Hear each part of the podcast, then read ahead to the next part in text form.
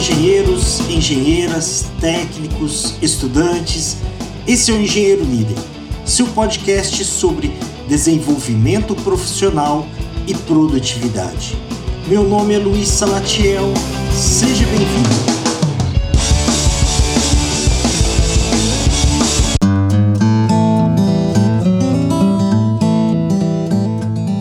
Artigo: O nosso DNA realista.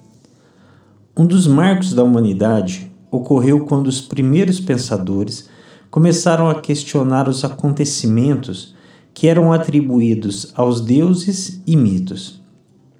Começando assim o pensamento racional e lógico. Esta linha de pensamento é identificada principalmente pelos pensadores que desenvolveram a matemática, física e, por consequência, o desenvolvimento da engenharia e arquitetura. As organizações e a sociedade são compostas de diferentes tipos de pessoas e personalidades, com pensamentos e visões diferentes. Essa diversidade é o fator de sucesso e desenvolvimento da sociedade. Não é o pensamento racional ou emocional ou a fé religiosa que sozinhos propiciam o desenvolvimento.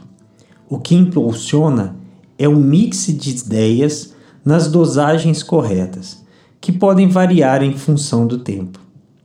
Como engenheiros e realistas, carregamos o DNA dos pensadores racionais, Arquimedes, Pitágoras, Tales de Mileto, Descartes, Spinoza, Leibniz.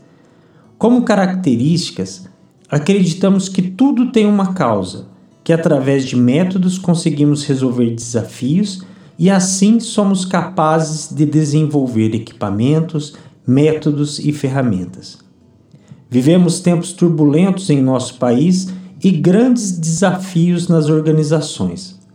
As maiores necessidades são de entendimento das causas, métodos e líderes realistas.